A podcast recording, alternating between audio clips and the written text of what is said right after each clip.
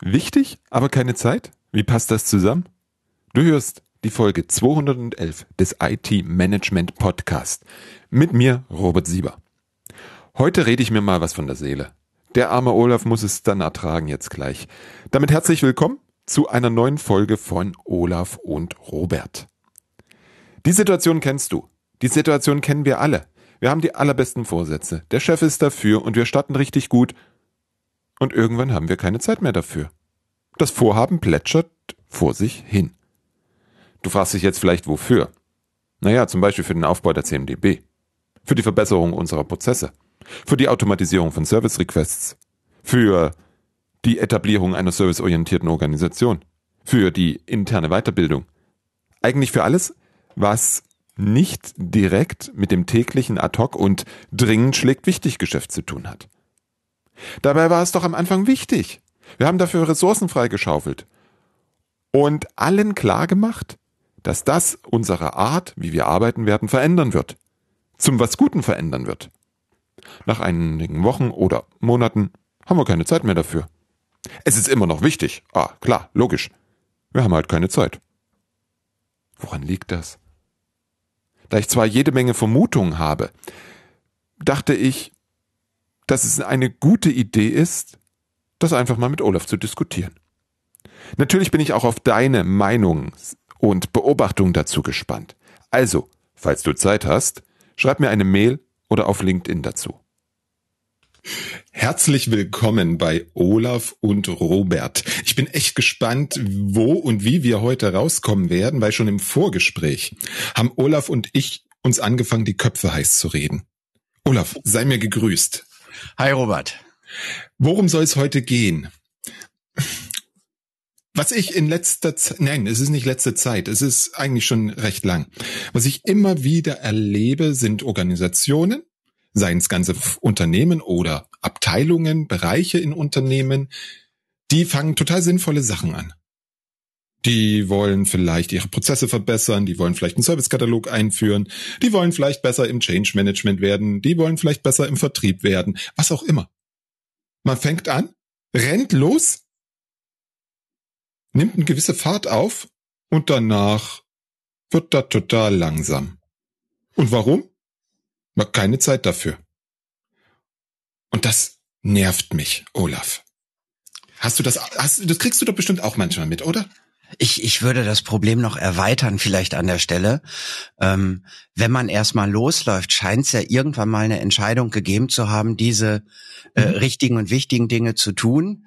Also Risiko ist eins ist, äh, die Schwerkraft äh, kommt dann zum Tragen und man wird langsam. Ähm, aber ich, ich denke auch manchmal, ähm, ist schon das Ringen darum, was tut man denn? Und geht man die Veränderung an, am Prozess, am Servicekatalog, an den Beispielen, hast, überhaupt an? Haben wir dafür überhaupt jetzt gerade Zeit oder nicht? Es kann ja auch da schon eng werden. Mhm. Ja, also ich nehme auch häufiger zusätzlich zu dem Punkt, den du hast, das war, dass ja, dass vielleicht manche Dinge, die die erstmal eher ein, ein Aufwand und Energie kosten, als äh, einen, einen direkten Nutzen zu haben, ähm, dass die eben gar nicht erst angegangen werden, weil weil keine Zeit, was du eben sagtest.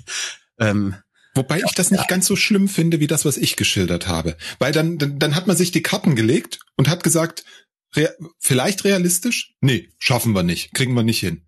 Das ist, das ist ja durchaus okay. Aber zu sagen, hey, wir laufen jetzt los, wir schmeißen da jetzt viel Manpower rein, wir schmeißen da jetzt auch Geld für externe oder sonst was rein, um es dann im Sande verlaufen zu lassen. Weil keine Zeit. Das, das, das finde ich sehr, sehr schade. Es ist schade für die Menschen, die sich da engagiert haben. Es ist total schade fürs Unternehmen, weil die avisierten Ziele nie erreicht werden. Und es ist auch total schade fürs Unternehmen, weil das Geld, was investiert wurde, sei es in Arbeitszeit oder in Geld oder was auch immer, äh, das ist weg. Also ich bin mal offen, welches davon schlimmer ist, weil wenn die die die die Nöte und die Gründe derer, die eine Veränderung am System wollen, einfach wegdiskutiert werden, ist es für die auch nicht. Das sei mal dahingestellt, ne?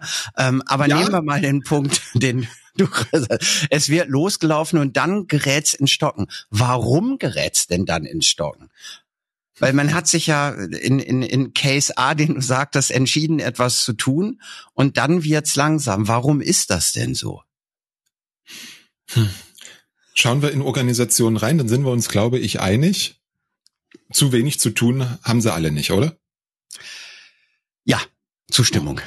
Da gibt's Projekte, da gibt es irgendwelche internen Sachen, oh, da kommt der Vorstand noch mit irgendwas anderem um die Ecke, was auch immer. Also wir haben alle genügend Arbeit.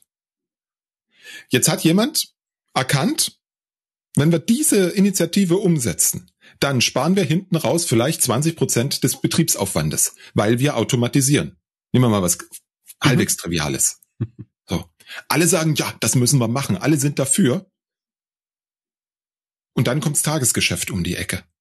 Also zumindest äh, ist das unter Umständen die, die Begründung für keine Zeit. Weil da kommt der Kunde will was Neues, da kommt der Chef will was Neues, da hat man unterschätzt, wie viel Aufwand das ist, da hat man die Widerstände unterschätzt, die im Unternehmen auftreten bei der Automatisierung. Also da, da kommen unterschiedliche Nuancen um die Ecke. Möglicherweise, und das ist so der Schluss, den ich meistens ziehe, möglicherweise war es der Person, die dieses, diese Initiative sponsort, also gesagt hat, ja, das machen wir, da mhm. bin ich dafür höhere Führungsebene vielleicht sogar. Das ist ja plötzlich nicht mehr wichtig, deren Prioritäten haben sich geändert.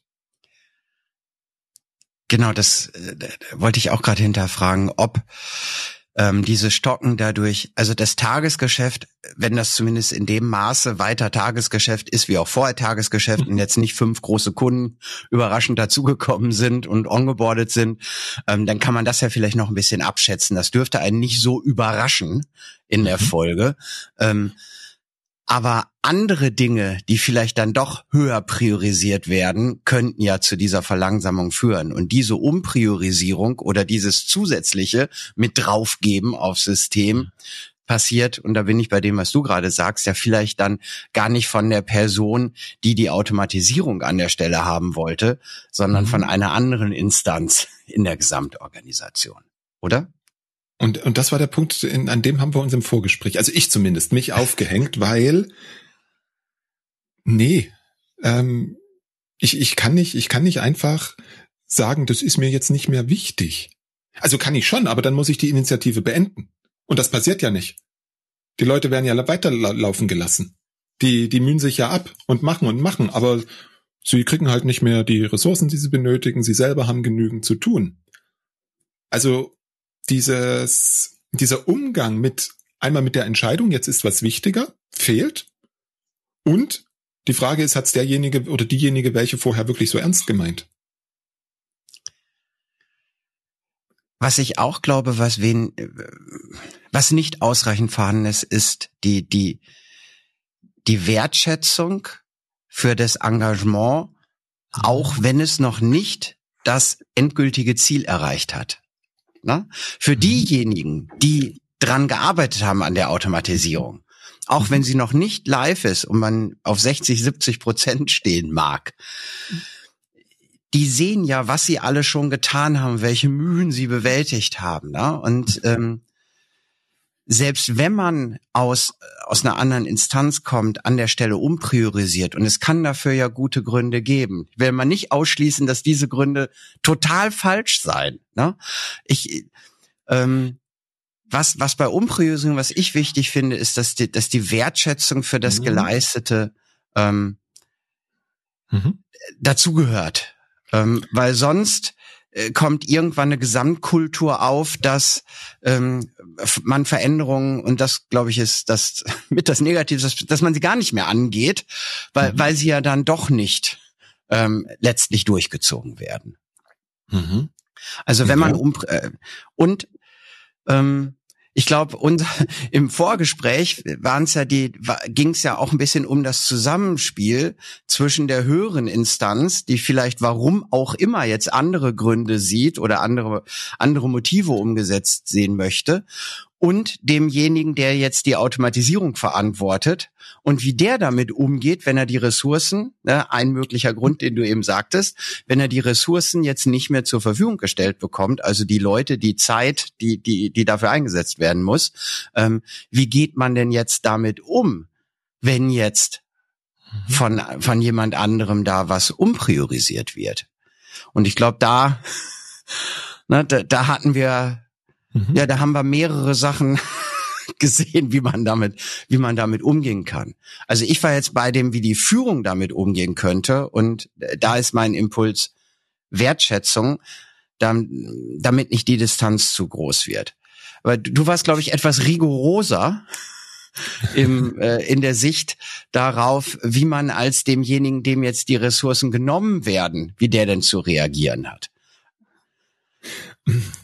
Be bevor wir darüber reden, möchte ich eine Frage in den Raum stellen. Und vielleicht ja. beantworten wir die auch. Was ist denn eigentlich der Sinn einer Organisation? Also einer Wirtschaftsorganisation, eines Unternehmens? Was ist der Sinn? Ich höre. Äh, äh, ich, ich habe die Frage schon gestellt. Ich dachte, ich kriege jetzt die Antwort von dir. Also ich find's gut, wenn der Sinn was mit dem Kunden zu tun hat. Wenn man, mhm. wenn man für, für andere eine, eine, eine wichtige und wertvolle Leistung erbringen kann. Mhm. Also das, der Sinn des Unternehmens ist es, mal ganz, äh, ganz, ganz flapsig ausgedrückt, ist mit immer weniger Einsatz, immer bessere Ergebnisse für die Kunden zu realisieren? Nein. Ah. Das ist, das ist eine Optimierungsfrage. Das war nicht der Sinn. Sinn ist was anderes als Optimierung in meiner, in meinem Sprachgebrauch. Ja. Deswegen okay. ist Sinn das, was ich gerade hm. gesagt habe und in, für mich, für mich nur Robert. Hm. Und und ja. Optimierung okay. ist das, äh, äh, wie viel Mittel muss ich einsetzen, um den Sinn zu erfüllen. Okay, dann habe ich jetzt das, den, den, den, das Wort Sinn falsch verwendet. Sinn eines Unternehmens ist auch nicht für den Kundensinn ist, äh, ich besiege den Krebs. Beispielsweise, das könnte ein wundervoller Sinn eines Unternehmens sein. Ähm, ja. Ich meinte es tatsächlich zwei, drei Ebenen tiefer. Der, formulieren wir es andersrum. Sinn dessen oder Zweck dessen, was ich den ganzen Tag tue als Unternehmen, ist es, meine Kunden immer besser zu bedienen, idealerweise mit so mit äh, immer geringerem Einsatz an der Stelle. Oh. Und ich würde noch einen dazwischen ziehen. Also lassen wir mal den Kunden raus und, und Weltrettung. Ähm, könnte äh, vor dem mit immer weniger Einsatz, also auf diesem Schichtenmodell, könnte dann ein guter, ein guter Sinn, vielleicht auch noch mal da das Wort, glückliche und zufriedene Mitarbeiter sein. Also äh, ähm, Dinge wie automatisieren und standardisieren. Mhm. Ähm, kommen doch oder auch in dem Beispiel, dass man mehr automatisieren möchte, dass man an Systemen arbeiten möchte, damit alle alle das, was sie da tun, vielleicht äh, einfacher und besser erbringen können. Das hat doch hoffentlich zumindest auch etwas damit zu tun, dass die Menschen, die da sind, ihren Job besser und und und zufriedener machen können. Also ne, bevor man auf diese mhm. Optimierungsfrage geht, finde ich, darf man noch die Belange der Menschen auch nicht ganz vergessen, die die man da noch hat im System?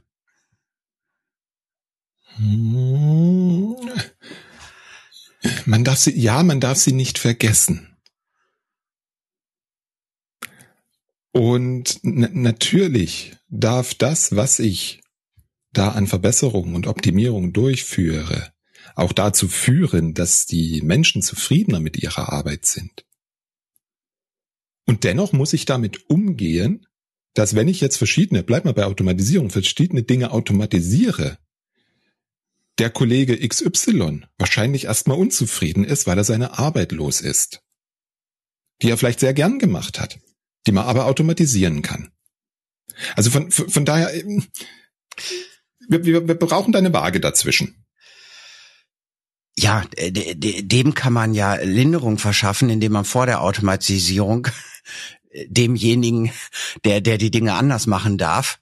Ähm, Wenn es jetzt eben nicht darum geht, äh, ähm, 20 Prozent rauszusetzen, um mit, mit weniger Einsatz das gleiche Ergebnis zu erzielen, sondern wenn man mit den gleichen Menschen weitermachen möchte, aber anders, äh, mhm. dann kann man die ja mitnehmen, indem man ihnen erklärt, welche wunderbaren Dinge sie stattdessen tun können. Ja, aber sei es. Äh, das, das ist jetzt ein anderes Thema. Da, da kommen, da, da kommen wir ein Stück vom Thema von heute. Also, wir, die Automatisierung kommt ins Straucheln. Und du ich wolltest. Ich habe die Frage gestellt, was ist der Sinn des Unternehmens? Wir haben, wir haben gesagt, ah, Sinn ist vielleicht ein bisschen zu groß, das Wort. Mhm.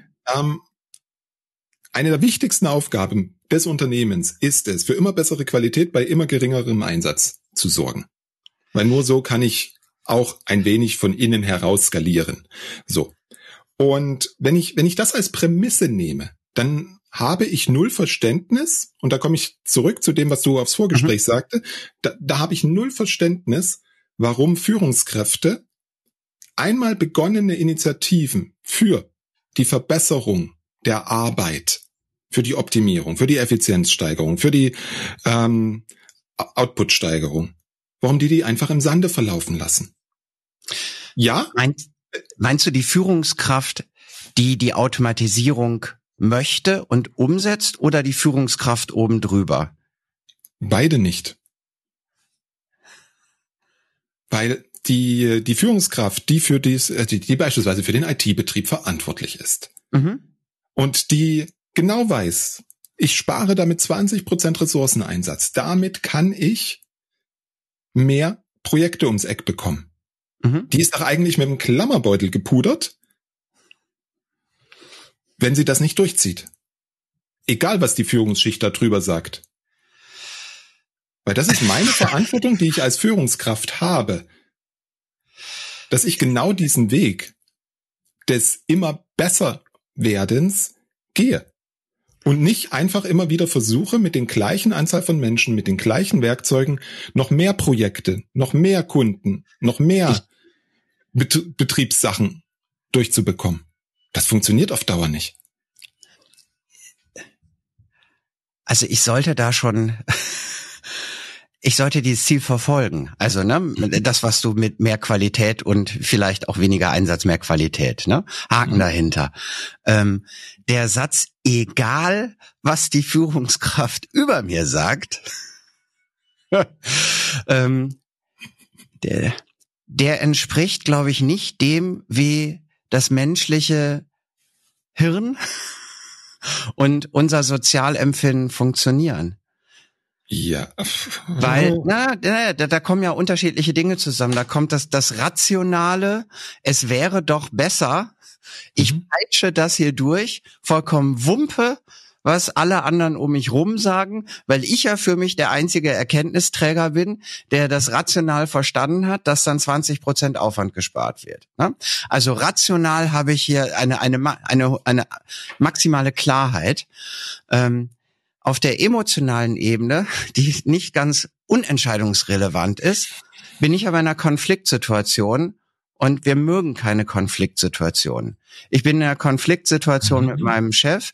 Ich, ähm, ich gehöre ähm, das, das beeinflusst Zugehörigkeit, das beeinflusst mhm. Belohnungssysteme, alles Mögliche beeinflusst das. Und auf dieser Ebene ist es unfassbar, und jetzt, jetzt sind wir gleich bei dem, warum kommt es zum also Hypothese ja nur, ne? Äh, warum kommt es dann zu diesem Straucheln, was du eingangs gesagt hast? Jetzt, jetzt ringen also zwei Dinge miteinander. Ähm, auf der emotionalen Ebene ist das total anstrengend, das auszuhalten, diesen Konflikt, aus unterschiedlichen Gründen. Mhm. Ähm, und da das Hirn Energiesparer ist, halten wir diesen Konflikt. Das ist so. Wir halten den Konflikt nicht aus. Mhm. Nicht mehr dazuzugehören im Zweifel zum System, in dem ich bin, ähm, überhaupt mit, mit, mit jemand anderem da in den Konflikt zu gehen, ähm, das ist zu anstrengend. Da, da, da ist die Rationalität, dass irgendwas 20 und äh, ob das 20, 40, 70 Prozent sind, glaube ich, spielt überhaupt keine Rolle, weil es gar keine rationale Entscheidung ist an der Stelle. Jetzt gibt es Leuten, denen vielleicht diese Zugehörigkeit und diese Konfliktsituation, für die das nicht so schlimm ist. Da muss das hier nicht so viel Energie aufbringen, um mit dieser Situation klarzukommen. Dann ziehen die es vielleicht weiter durch. Aber das Gros der Menschen, auch in dieser Führungsposition des IT-Verantwortlichen, den du da gerade hast, da ist das viel zu anstrengend, diese Konfliktsituation auszuhalten. Und dann kommt es eben ins Straucheln und dann wird es nicht durchgezogen. Es ist meine Aufgabe als Führungskraft, in diesen Konflikt reinzugehen. Dafür bin ich da. Weil ich habe die Verantwortung dafür, diesen Teil IT, Vertrieb oder sonst was. Ich sage ja auch nicht, dass er nicht in den Konflikt geht, aber er zieht ihn nicht durch. Der, der, der, das, das Streitgespräch wird ja im Zweifel noch geführt. Aber dann wird gesagt, du Klaus, ist so, lass das jetzt mal mit der Automatisierung. Mhm. So, und dann war's das. So.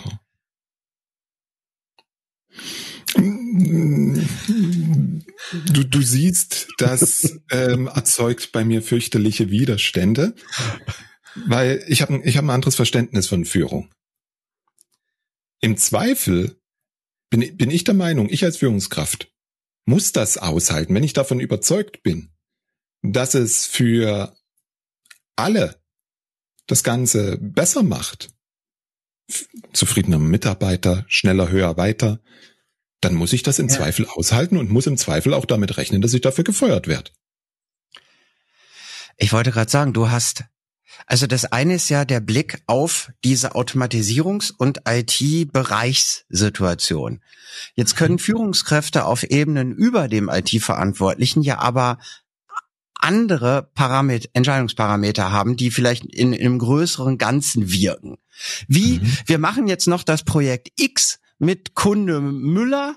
Kunde Müller ist total wichtig, ist zwar ein Einmalerlös, automatisiert auch gar nichts, aber jetzt hören ja alle mit der Automatisierung auf. Wir machen ein Jahr lang Projekt Müller. Punkt. Mhm. Na? So. ähm, das heißt, jeder von beiden Handelnden, im Übrigen in seinem mhm. Denksystem, hat vollkommen recht. Mhm. Und warum sollte sich der IT-Mensch anmaßen, ähm, ich ziehe meins aber durch, weil ich mehr Recht habe als der andere, der im Übrigen äh, systemisch noch über mir ist. Also was ist das nicht eine Anmaßung? Ähm, die Frage kann ich gerade nicht beantworten, weil das bisher für mich noch nie eine Frage von ich habe Recht oder ich weiß es besser ist. Aber jetzt, jetzt, naja, letztlich ist egal. Wer Recht hat, kann in dem Moment sowieso keiner ermitteln, weil es ja die Beurteilung ja. eines zukünftigen Zustandes ist, der gar nicht da ist. Es werden also nur Meinungen ausgetauscht, aber mhm. beweisen kann ja eh keiner was. Aber ich wollte ja darauf hinaus, dass die Entscheidung, nee, wir machen jetzt das Projekt, lass das mal mit der Automatisierung, ähm, die ist ja im System einer, einer Chefetage im Zweifel an der Stelle goldrichtig die ist doch mit dessen Augen vielleicht 100 Prozent richtig. Das brauchen wir in diesem Jahr und die Aktionäre oder wer auch immer, keine Ahnung, der, die, die Gesellschafter wollen aber den Gewinn sehen und, und, und, und, und. Das kann ja goldrichtig sein, das Projekt zu machen. Und dann sagt der, der IT-Verantwortliche, nee, das Projekt machen wir jetzt nicht, Chef. Das kannst du mir fünfmal erzählen. Äh, ich habe für mich erkannt, wir müssen automatisieren. Bis jetzt habe ich nicht das gesagt. Bis jetzt habe ich nicht gesagt, dass ich das andere nicht mache. Aber wir sind doch, doch, weil wir in der Situation sind, dass die Automatisierung zum Strauchen kommt. Das war die Eingangssituation. Ich bin 100 Prozent in der Eingangssituation. Und ja. die Eingangssituation ist, das Automatisierungsprojekt kommt zum Straucheln. Hm. Oder?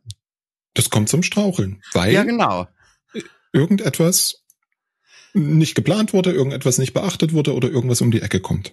Genau. Ich, ich werde jetzt in dem Szenario, es kommt was um die Ecke. Dann kommt da durchaus was Neues um die Ecke. Das ist okay. Und dann organisiere ich es aber so, dass beides funktioniert. Für einen gewissen, für einen gewissen Zeitraum kriege ich das hin. Weil hinten raus ja der Gewinn auf mich wartet. Und das ist ähm, auch einer, das ist einer der Punkte, glaube ich, dass wir jede Art von Arbeit in unserer Planung gleich behandeln. Es gibt eigentlich, also häufig gibt es einen Riesenstapel, da kommt die ganze Arbeit drauf. Oben ist immer das, was dringend ist. Und man arbeitet es von oben ab. Und in, die, in dieser Art und Weise ist es natürlich logisch, wenn der Stapel immer höher wird, von oben abbauen, das was ähm, aus unternehmensstrategischer, taktischer oder sonst was Sicht nicht so doll ist, beziehungsweise nicht gleich Umsatz bringt, was auch immer, äh, das, das landet immer unten. Das heißt, aus meiner Sicht ein Ansatz, damit umzugehen, um aus, die, aus dieser Misere rauszukommen, oder gleich zwei Ansätze. Ähm, ein Ansatz ist, anzuerkennen, dass es in der Organisation verschiedene Töpfe von Arbeit gibt. Es gibt Arbeit, die direkt mit dem Einkommen zu tun hat, mit den Kunden.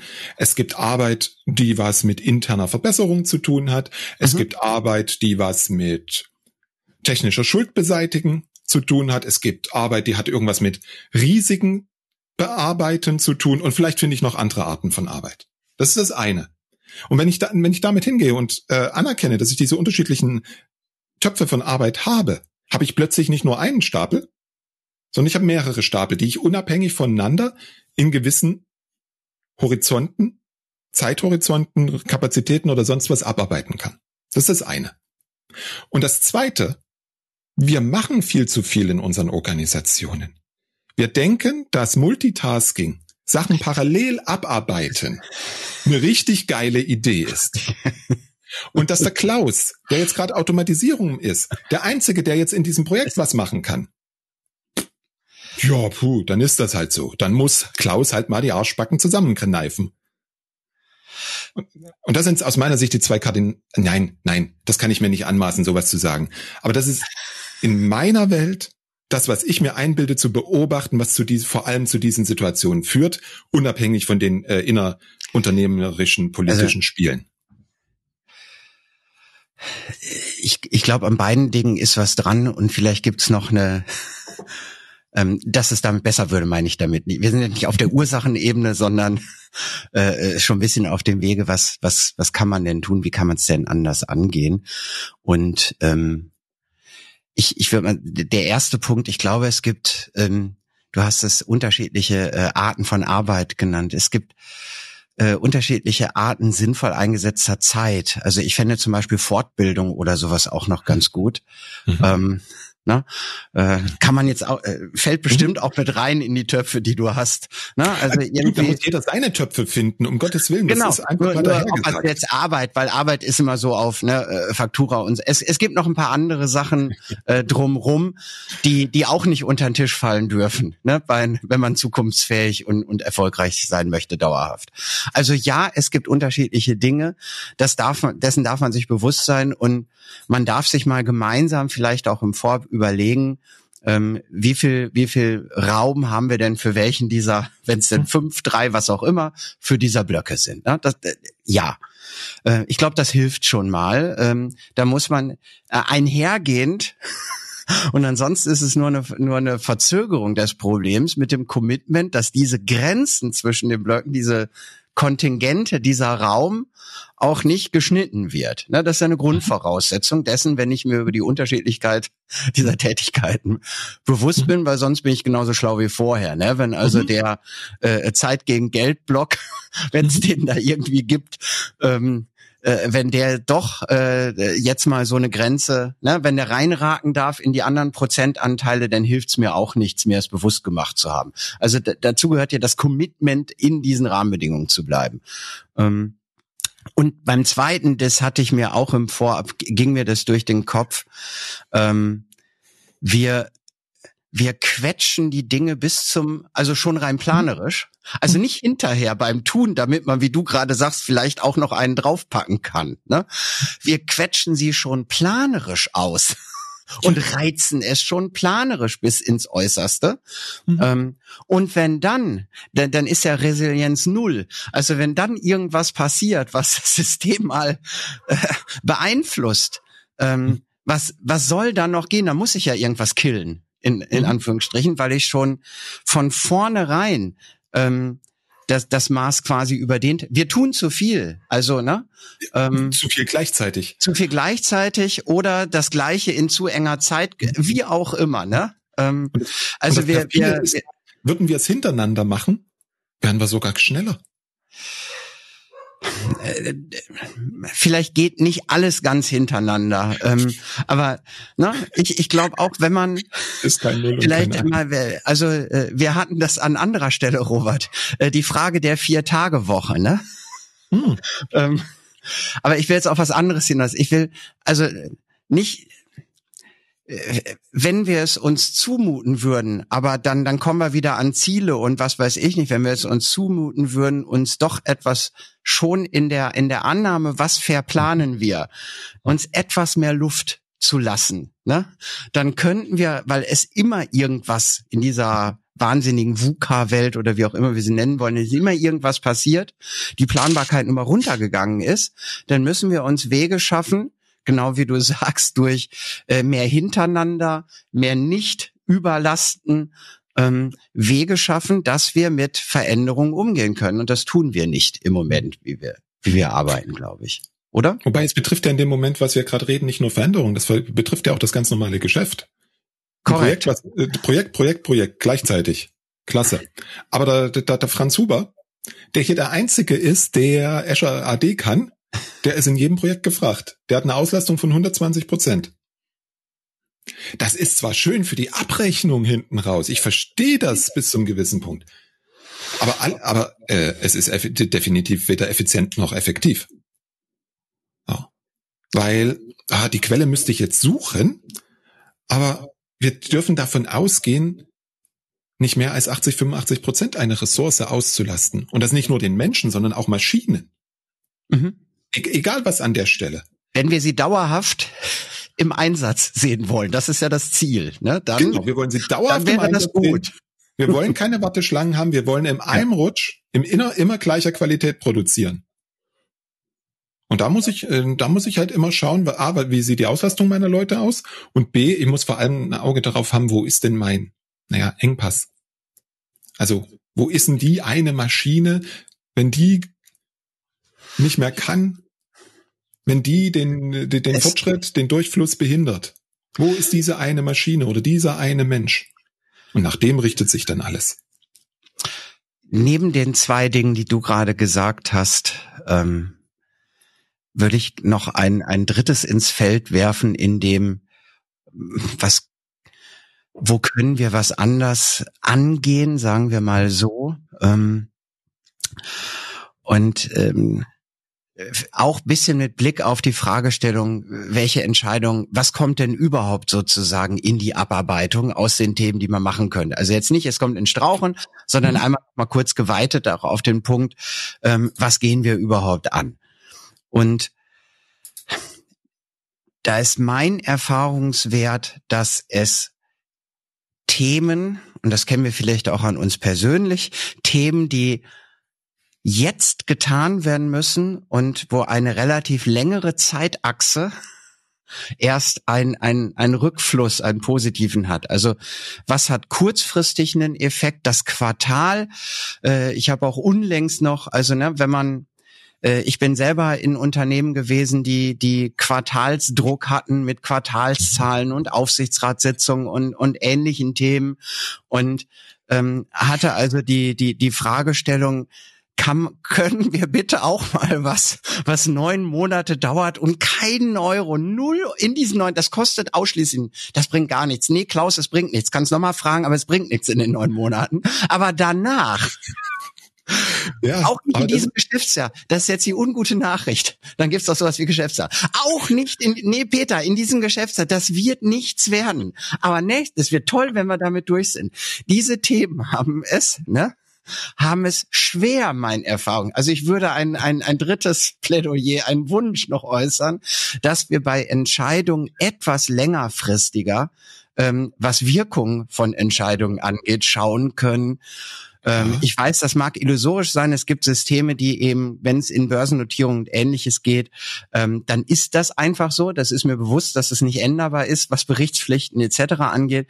Aber wir, wir mhm. müssen in KMUs und mittelständischen Unternehmen die unter 100 oder mit wenigen hundert Mitarbeitern sind, nicht so tun, als seien wir Konzerne, als unterlägen wir irgendeiner Form von zwanghaften Jahresplanung und wehe, da wird mal was gerissen in dieser Jahresplanung, weil das Richtige dann doch ein bisschen länger dauern würde.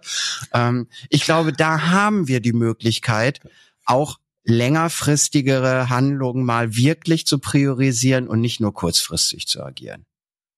Als du das gerade erzählt hast, mein Kopf, selbst auferlegtes Elend. Also von der Organisation gesprochen, das ist selbst auferlegtes Elend. Ich, es, steht, es ist kein Naturgesetz, dass ich in Quartalen oder in Jahresscheiden denken muss. Wie gesagt, Ausnahme, ne, Ausnahme, wo du gewissen Berichtspflichten etc. unterliegt. Äh, sind wir mal im äh, das kann ich ja nicht ändern. Aber auch da könnte ich ja entscheiden, mein Gott, der Quartalsbericht ist mir erstmal Schnuppe, dann geht halt die Aktie runter. Aber da komme ich jetzt in Sphären, da kenne ich mich nicht weg, so aus. Im normalen, ne, in normalen Gefilden. Das sind nicht unsere Zuhörenden. So sieht's, davon gehe ich auch aus. So sieht's aus. Also vielleicht die eine oder andere AG, aber ich glaube, also nein, die, die Mehrzahl unserer Zuhörenden ist es nicht. Und für die ist das alles in der Regel selbstgewähltes Elend. Genau, das ist selbstbestimmt, was so. ich da tue.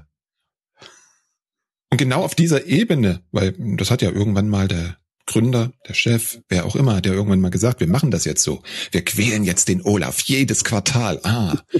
Gut, das kann natürlich eine gewisse sadistische Ader sein, dann go for it. Aber wenn es das nicht ist, dann passiert auf der Ebene aus meiner Sicht eins nicht. Es, es, es wird nicht für Klarheit gesorgt, was sind die wichtigsten aber wirklich die wichtigsten Dinge, die wir als Organisation gern in einem gewissen Zeitraum, auch gern wieder Vierteljahre von mir aus, erreichen wollen. Aber wieder in diesem Sinne, wir wollen unserer Mission, unserer Vision nahe kommen. Wir wollen das Allerbeste für unsere Kunden machen. Wir wollen effizienter werden. Wir wollen zufriedene Mitarbeiter haben. Wir wollen, dass Olaf mit uns zufrieden ist. Ähm, das klar zu machen und das zu begrenzen auf zwei oder drei pro Quartal, pro halbes Jahr. Ich glaube, das wäre ein all, ganz, ganz, ganz, ganz wichtiger Schritt.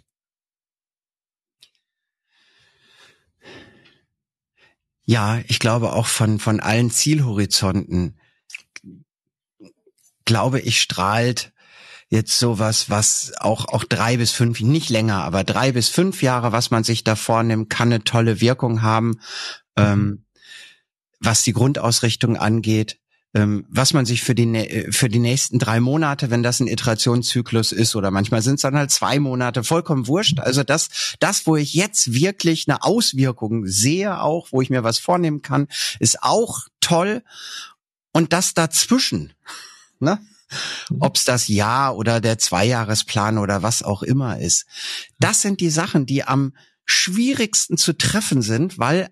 Weil es eben so schwer planbar ist, weil so viel Einflüsse kommen, weil Mitarbeiter kommen oder gehen, Kunden mhm. kommen oder gehen, Technologien kommen oder gehen, Preiserhöhungen kommen.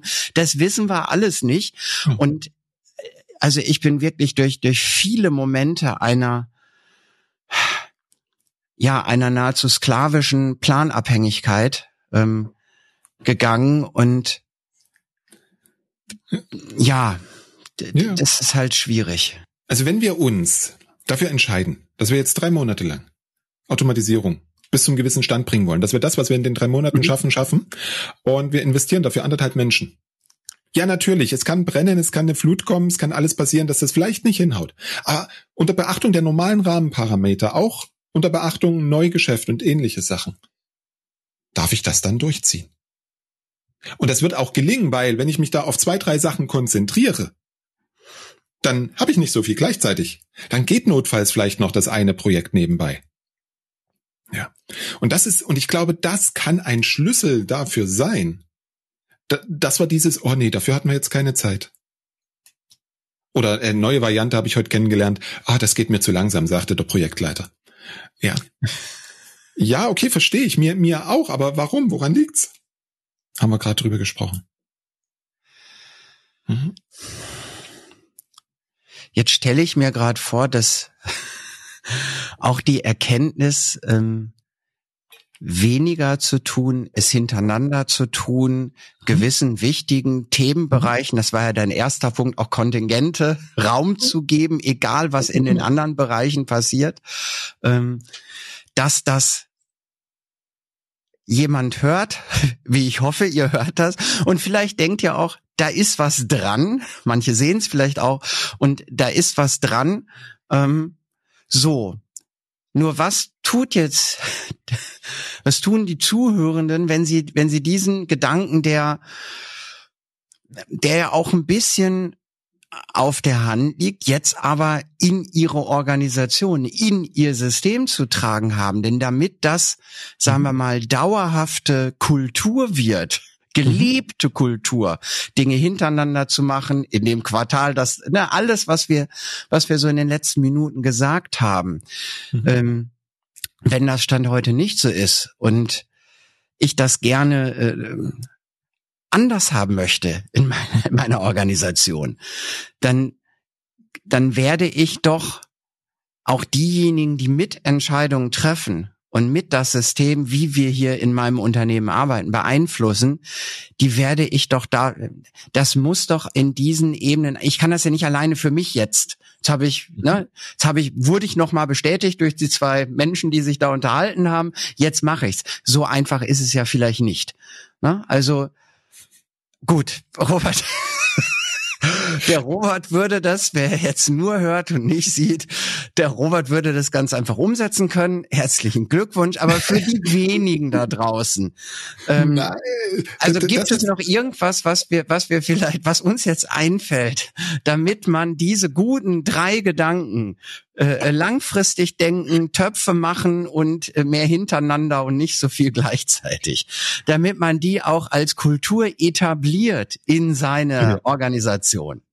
Also erstmal möchte ich sagen, meine Deutschlehrerin sagte Endlich damals, sprechen wir mal über deine Deutschlehrerin. Ähm, sagte damals, ähm, interpretieren ist etwas, es ging damals um Texte, in Texte hin, hineindenken, was nicht drin steht. Und das ist das, was Olaf gerade gemacht hat in meine Geste hier, die ich ähm, im Video machte, weil ich damit zum Ausdruck bringen mag, ich als Unternehmensinhaber oder als Geschäftsführer oder Verantwortlicher. Ich muss auf jeden Fall die Entscheidung erstmal treffen, dass ich es anders machen möchte und das kann ich einfach tun. Das einfach umsetzen, ähm, das ist, steht ein wenig auf einem anderen Blatt. Ich war, mh, äh, cool kurze Klärung. Ich war an der Stelle des IT-Verantwortlichen. Ich, du, du, ich bin so in diesem Ausgangsszenario. Ne? Du, ich, du bist verhaftet im Ausgangsszenario. Ja, das ist blöd, aber, aber ist, ist so. Also ich, der IT-Verantwortliche, der kann es eben nicht alleine entscheiden. Hypothese. Ne, dass diese Kultur sich auch bei allen, die da Entscheidungseinfluss haben, ähm, dass die etabliert wird. Und, mhm. Und der muss doch jetzt andere, die vielleicht sogar im Zweifel ihm weisungsbefugt sind, dieser Organisation, davon überzeugen, dass sie sich anders verhalten müssten. Mhm. Und das meinte ich, ne, dass der Aha. Geschäftsführer das letztlich sagen kann. Ja, Haken. Ne? Ähm, aber jetzt ist man nicht derjenige, der es auf der Instanz sagen kann, sondern IT-Verantwortlicher und möchte jetzt andere zu diesem anderen Verhalten, zu diesem neuen Verhalten bringen? Wie kriege ich denn das hin? Also das ist äh, tatsächlich eine, wie sagt man schön, eine andere Hausnummer in dem Moment. Ich war ich war in meiner Rolle als Geschäftsführer, ich entscheide das jetzt und was ich, ich entscheide. Ich weiß, du hast dich in dieses Unternehmertum in Rage geredet. ja, wo, wobei, wobei ich auch äh, immer wieder empfehle, die einzelne Abteilung auch äh, total. Gedankenkonstrukt als Unternehmen zu betrachten. Das, das heißt, absolut. ich für meine IT-Abteilung kann das erstmal per se im Rahmen der Organisation entscheiden. So, will ich jetzt aber andere ähm, zur Veränderung bewegen, dann muss ich erstmal gucken, ob überhaupt ein Problembewusstsein da ist. Mhm. Weil ohne Problem keine Veränderung. Wobei selbst wenn ich das Problem habe, habe ich noch nicht mal Veränderung. Sondern äh, meine Mitstreitenden da äh, in der Führungsebene, die müssen Schmerzen mit diesen Problemen haben, weil sonst, sonst kommen wir nicht zur Veränderung.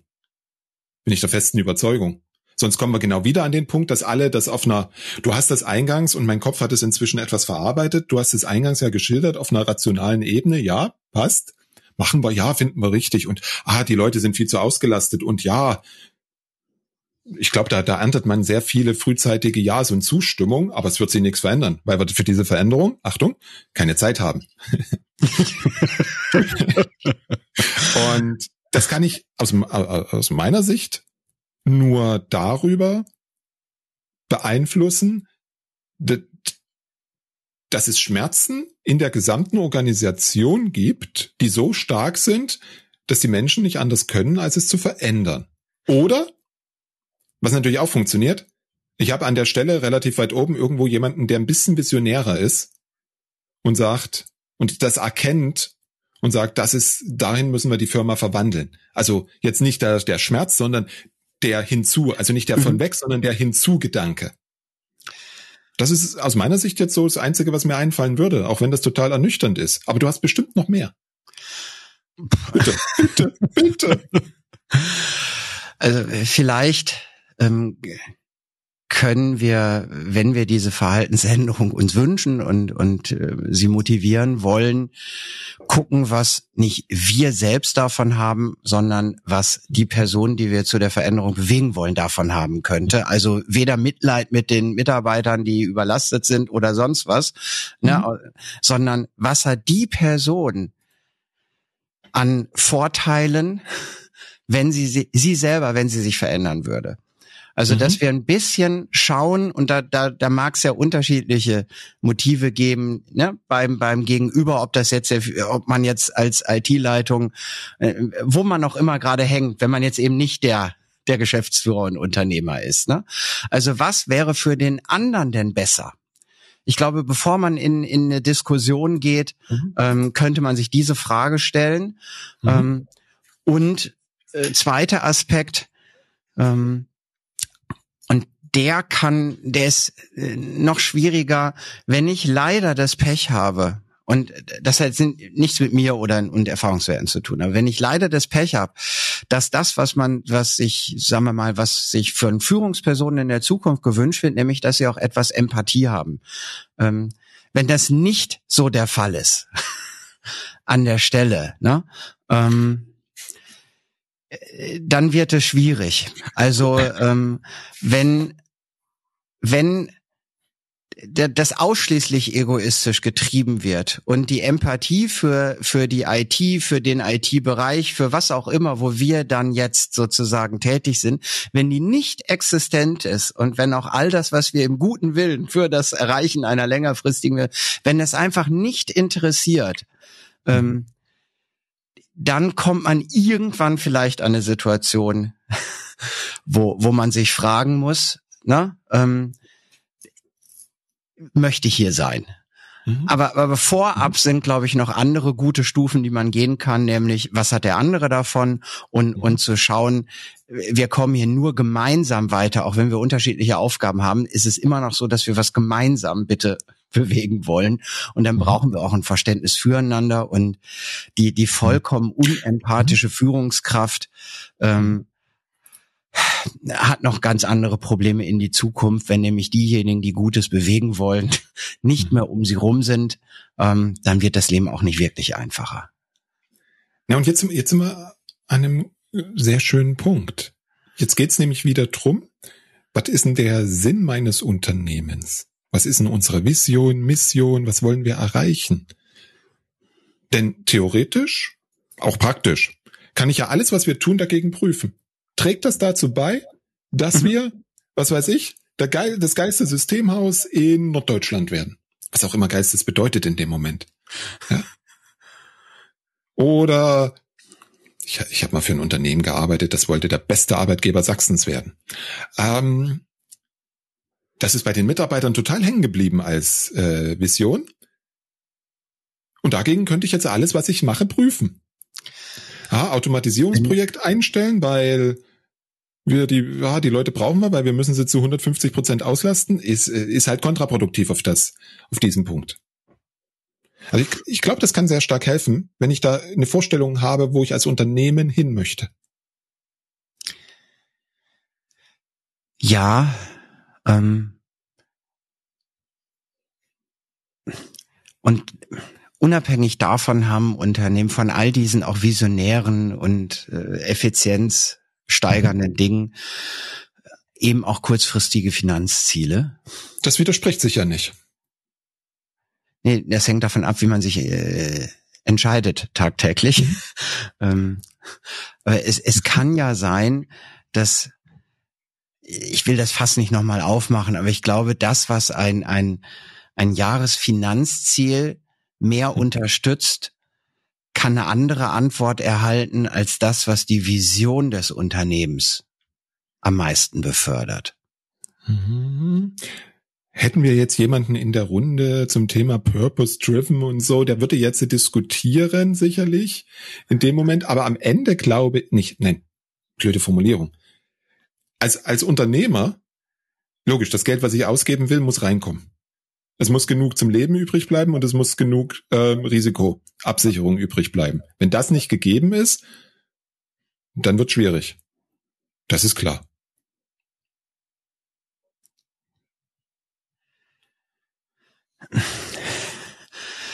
Finanzziele haben einen hohen Stellenwert in, Gut. in Entscheidungen. So möchte ich, da möchte ich es mal. Ich widerspreche nicht mehr. an der Stelle. Ähm, und ich finde es auch schade, äh, mir ging so ein Satz durch den Kopf, ähm, bei allem Verständnis für Finanzziele ähm, dürfen aber auch die sich im Zweifel mal bewegen, ähm, wenn man, wenn man ein gewisses Niveau dabei hält. Ne? Es geht jetzt ja nicht drum, ob man noch positiv oder negativ oder sonst was ist. Das ist mal außer Frage. Ne? Aber mhm. wenn man jetzt eine Million Gewinn machen will oder 950.000 oder was auch immer, ähm, das sind ja unterschiedliche äh, Gravitationen, die das ins Unternehmen auslösen kann. Und mhm. also da, ich glaube, wir dürfen auf diesem ja kleinen Altar der Finanzziele ähm, nicht nicht andere Dinge, die die wir eigentlich tun sollten, opfern. Also die die die Strahlkraft dieser Themen, ähm, mhm. dieser dieses Finanzthemas ist so sehr sehr hoch und jede Abweichung davon ähm, ist ist schwierig, ne? Fällt mir gerade spontan ein, habe ich noch nie eingebracht in der Diskussion. Darf ich nochmal, Robert, beim Thema Finanzen? Ähm, ja, wenn man die äh, die Unternehmensergebnisse äh, als äh, Konto äh, ich weiß nicht, wo wir, wir probieren das jetzt. Wenn wenn wir uns vorstellen, die die Planunternehmensergebnisse ähm, ergeben quasi addiert einen Kontostand, ne? Die Plan. So, ähm, das heißt, wenn ich jedes Jahr eine Million plus machen will, ne, ist das Ziel nach fünf Jahren fünf Millionen verdient zu haben. Und jetzt habe ich das auch schon mehrfach, auch selber in den Unternehmen, wo ich war, erlebt. Jetzt kommt das Jahr zwei, da machen wir 1,3 Millionen. Ne? Weißt du, was nicht passiert? Mhm. dass, dass es okay wäre, im Folgejahr 700.000 zu machen ne? Ja, weil es klar, eben kein Kontostand ist, genau. auf das wir durch ein Sensationsjahr sozusagen schon mal mit einzahlen, weil wir das langfristige Ziel es doch ausreicht. Es hätte ja. sich keiner beschwert, wenn wir mit einem, ne? Aber, aber das ist alles weg. Das ist alles weg. Und 1,5 wäre jetzt aber geil, weil 1,3 ging ja, ne? Nicht die 700.000, die wir eigentlich nur bräuchten, um auf die 5 Mille zu kommen. Nein, jetzt wäre 1,5 gut, ne? Ja. Wenn wir das als etwas Kontostand betrachten würden, ne, wo wir damit arbeiten dürfen, auch in der Folge, wenn wir mal übererfüllt haben, das fände ich eine gute Sache. Ah, Vielleicht. Du, du, du beschreibst so wunderbar die schwarze Magie des Jahreswechsels. Ja. Plötzlich ist alles auf Null. Ja. Und, und weißt du, was ich so im Hintergrund jetzt schon höre? Ketzer! Greift ihn! äh, ja, du, da bin ich voll, also da, da bin ich ja sowas von hundertprozentig bei dir und ich finde dieses Kontomodell sehr schön.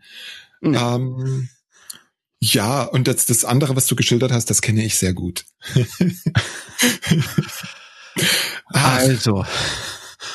Es ist, also wir, wir, wir haben ja keine Zeit, deswegen sollten wir langsam zum Ende kommen, oder?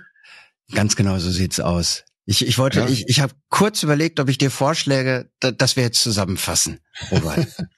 Sehr schön. Ähm, dann, dann erreichen wir ja unser, nee, ob wir unser Ziel erreichen, was interessant ist für unsere Zuhörenden, äh, heute wieder produziert zu haben. Das dürft ihr uns, liebe Zuhörenden, natürlich gerne rückmelden.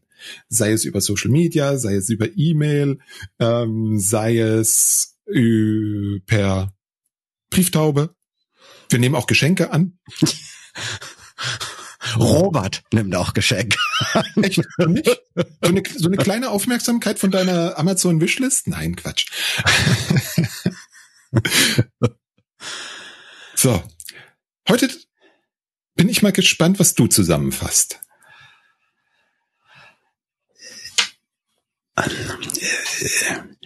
Wir haben ich glaube, wir, wir haben ja auch unterschiedliche Organisationserfahrungen. Und das ist, das macht ja spannend, miteinander zu diskutieren und sich abzugleichen.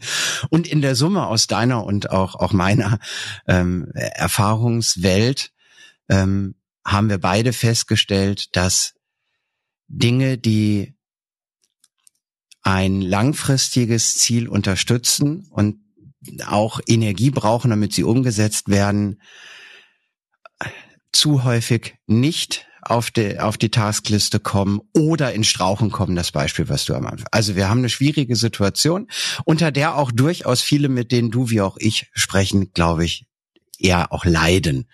Ähm, in der, ich lasse mal die Ursachen weg, sondern komme eher zu der Lösungsthematik oder zu den Ideen, die wir hatten, nochmal zusammengefasst, dass ähm, dass man sich die Unterschiedlichkeit der, der Themen, man hat eben kurzfristiger wirksam, man hat auch Fortbildungsthemen, man hat am System arbeiten. Das dürfen wir uns alle bewusst machen, so wie du das gesagt hast. Und jedem auch einen gewissen Raum lassen, auch wenn eines dieser Felder unter großem Druck ist, ähm, wäre es gut, dass es nicht ein anderes korrumpiert. Ähm, das zweite ist, äh, lasst uns gerne viel engagiert arbeiten, aber nicht an vielen unterschiedlichen Themen. Das schaffen wir nämlich alle nicht gut genug. Ähm, und das Dritte ist, ähm, lasst uns die Dinge, die unserer, unsere Vision wirklich unterstützen, ähm, lasst uns dieses, diesem Kriterium mehr Gewicht geben als äh, kurzfristigen ähm, Surrogaten die uns mal befriedigen, aber dann stehen wir wieder bei Null. Ähm, und um das umzusetzen, letzter Teil der Zusammenfassung, ähm, reicht es, also wenn ihr selbst der Unternehmer, der Geschäftsführer seid, dann habt ihr ganz viel selber in der Hand, um euer Unternehmen und eure Kultur zu prägen. Wenn es nicht der Fall ist, dann ist es so, dass wir alle dann andere mitnehmen dürfen auf eine andere Kultur und äh, das funktioniert ganz gut, wenn ihr damit auch Bedürfnisse der anderen und Probleme, die die anderen haben, miterfüllt ähm, und die anderen sich nicht verändern sollen, damit es euch besser geht, sondern damit es für alle vielleicht ein besseres Miteinander ist. Ich atme aus. Robert, was gibt's zu ergänzen? Eine Frage nur. Was sind Surrogaten? Surrogate ist so Zuckerersatz oder sowas, so Ersatz. Ah, okay. Ersatzstoffe, Ersatzdrogen. Ah, alles klar. Okay, noch nie gehört. Was, was äh, definitiv ein neues Wort heute gelernt. Sehr schön. Ähm, nee, ich erwarte mehr Mut von Führungskräften. Dafür einzustehen, wovon sie überzeugt sind. Und auch auf die Gefahr hin, wenn es ihnen wirklich so wichtig ist und es so viel bringt, dass sie gefeuert werden. Ich meine, das ist das Schlimmste, was uns passieren kann im Job. Und in der, in der aktuellen Situation, und das schon seit vielen Jahren, ist das, glaube ich, keine schlimme Sache. Aber das ist meine persönliche Sicht auf die Dinge. Meine Antwort auf diese persönliche Sicht von Robert erfahrt ihr im nächsten Gespräch. oh Gott, das müssen, wir, das müssen wir jetzt notieren, damit wir uns noch dran erinnern. Na, wir brauchen mal einen Cliffhanger. Also. Alles klar. Macht's gut. Viel Spaß beim Zuhören und äh, Robert und ich freuen uns über alle eure Kommentare. Ciao. Olaf, danke dir.